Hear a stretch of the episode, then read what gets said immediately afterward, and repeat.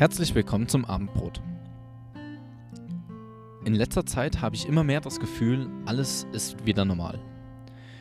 Klar, man geht jetzt mit Mundschutz einkaufen, aber man geht wieder einkaufen. Man muss sich zwar beim Eintreten in jedes Geschäft die Hände desinfizieren, aber alle Geschäfte haben geöffnet. Es kommt mir so vor, als wäre alles wieder beim Alten. Mit ein paar situationsbedingten Anpassungen. Du hast recht, irgendwie sind wir raus aus der Auszeit, raus aus der Eiszeit, so könnten wir auch sagen. Denn hurra, der Maurer hat wieder geöffnet, die lebensnotwendige Eisdiele für unsere Gemeinde. Du kannst wieder in einem Café sitzen. Die Zahnärztin deines Vertrauens freut sich, dich wiederzusehen. Die Gemeindetür ist nicht länger verschlossen. Wir besuchen einander wieder, haben direkten Kontakt, Begegnungen. Die Isolation ist vorbei. Es sind wieder Menschen in der Stadt. Die Fußgängerzone ist wieder so voll, wie sie es Anfang März auch war. Und die Menschen bleiben stehen und sie reden wieder miteinander. Es ist fast alles wieder beim Alten. Ja, genau das befürchte ich. Dabei hat uns doch der Lockdown so gut getan. Wir waren gezwungen, auf das Gute in unserem Leben zu schauen, statt auf das, das wir gerne hätten. Ich wohne zum Beispiel in einer ruhigeren Gegend. Und während dem Lockdown fuhr den ganzen Tag nicht ein einziges Auto vorbei.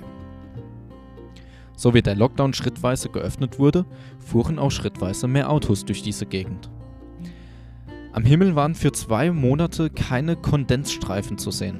Aber so wie der Lockdown schrittweise geöffnet wurde, wurde der Himmel schrittweise wieder verdreckt. Während dem Lockdown habe ich mich mit Freunden unterhalten. Und sie waren alle generell mehr oder weniger derselben Meinung. Eigentlich bräuchten wir regelmäßig einen Lockdown.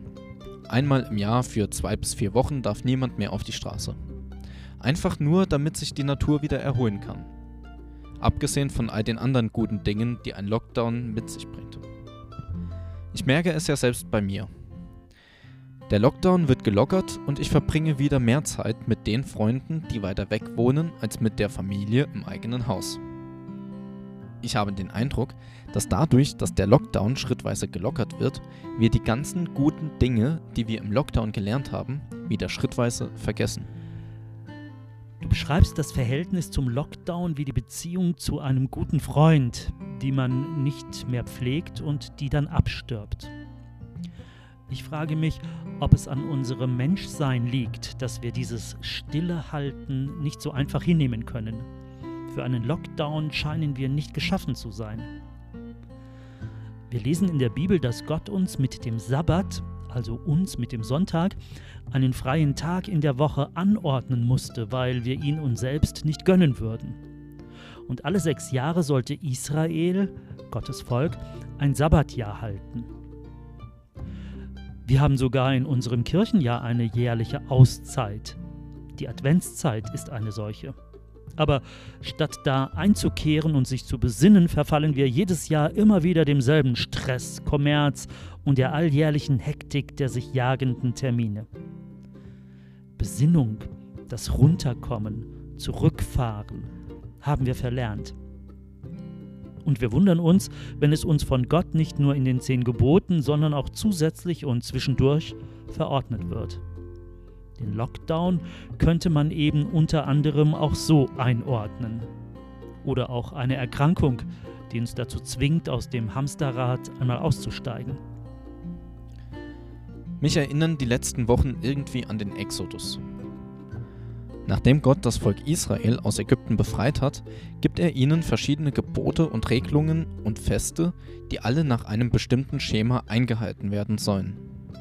Er bringt es ihnen während 40 Jahren Wüstenwanderung bei und sagt bei jedem Gebot, jeder Feier, und wenn ihr endlich in das Land kommen werdet, in das ich euch führe, vergesst nicht die Gebote zu halten und die Feste zu feiern, wie ihr es jetzt gelernt habt.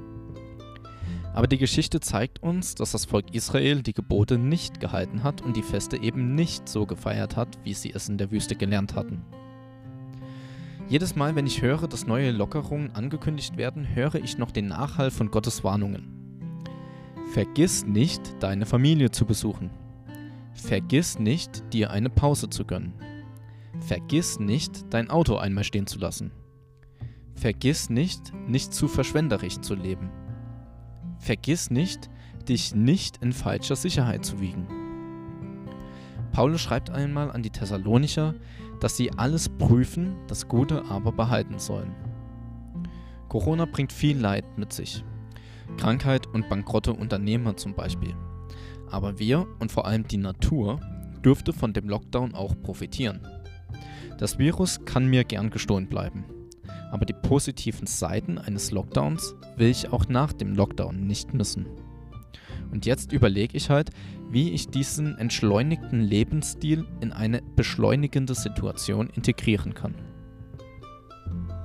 Das Gute behalten. Dieser Gedanke hat sich bei mir gerade festgesetzt. Achtsam und aufmerksam miteinander umzugehen, das ist für mich so etwas Gutes, das ich nicht wieder verlernen möchte. Oder auch den Abstand zu wahren, sich einander nicht auf die Pelle zu rücken, beziehungsweise sensibel dafür zu sein, dass nicht alle Menschen dichte Nähe wirklich möchten. Sich zu respektieren, auch wie man mit einer schwierigen Situation umgeht, wie man seinen Weg findet und dass jeder seinen eigenen Weg finden darf. Das will ich auch nicht wieder vergessen. Anderes dagegen schon. Ich habe mich selber auch dabei ertappt, hier und da tatsächlich Angst zu haben und deshalb einen weiten Bogen um Menschen zu machen. Das ist nicht gut. Davon will ich wieder Abstand nehmen. Auch davon, den anderen unter Generalverdacht zu stellen, also davon auszugehen, dass er das Virus in sich trägt. Oder ein grundsätzliches Misstrauen zu haben. Auch das ist nicht gut. Bestimmt kennst du das auch, dass Corona etwas in dir verändert hat. Und nicht alles musst du jetzt wieder zurückverändern bzw. ablegen, sondern wo sich etwas als gut erwiesen hat, solltest du es weiterverfolgen, weiterhin so machen. Corona hat eben auch Gutes entwickelt. In unserer Gesellschaft, in den Kirchen und auch in deinem Leben. Behalte das doch bei. Bis nächsten Freitag zum Abendbrot.